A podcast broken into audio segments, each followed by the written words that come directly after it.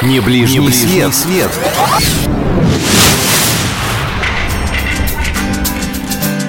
Всем привет! У микрофона Мария Саханенок. Мы продолжаем путешествовать по бескрайним просторам нашей страны. И сегодня на очереди у нас Оренбург. Прошу любить и жаловать. Согласитесь, немногие города могут похвастаться тем, что их основывали трижды, а вот Оренбург может. Впервые крепость была заложена на берегу реки Орь, на месте нынешнего города Орска.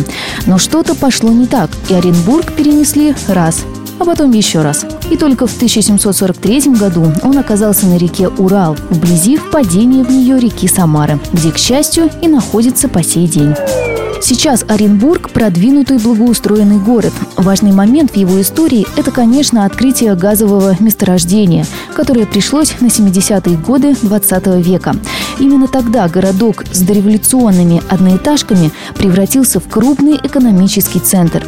Сейчас здесь живут более полумиллиона человек. На сегодняшний день это город, где можно хорошо отдохнуть. Здесь очень много разнообразных мест развлечений на любой вкус. Театры, галереи, клубы. Но все, кто приезжает в город по железной дороге, первым делом обращают внимание на вокзал Оренбурга.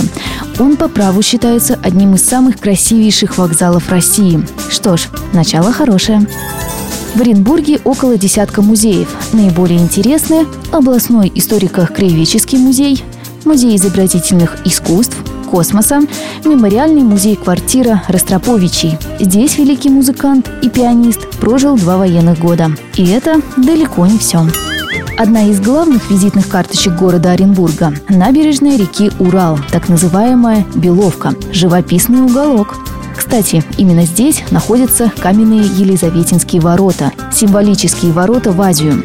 С Оренбургом связаны имена многих выдающихся людей. Например, в местном летнем училище учился будущий первый космонавт Юрий Гагарин. Кстати, сохранилась квартира, где он жил. Теперь здесь открыт мемориальный музей. Кроме того, в Оренбурге жили в ссылке композитор Алябьев, поэты Плещеев и Шевченко. А как-то в городе побывал Александр Сергеевич Пушкин. Здесь он собирал материалы о восстании Емельяна Пугачева. Часть из них вошла в повесть «Капитанская дочка». Нет, от нашего великого поэта никуда псковичам не скрыться, даже на Урале. И, конечно же, нельзя не сказать про знаменитые оренбургские пуховые платки. Они не имеют себе равных по оригинальности, красоте и прочности. И сейчас, между прочим, считаются роскошью. Их изготавливают из пуха специально выведенных коз. У меня, кстати, дома есть оренбургский платок. А у вас?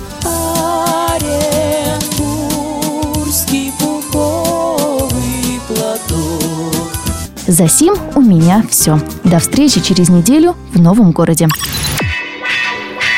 Не ближний, Не ближний свет. свет.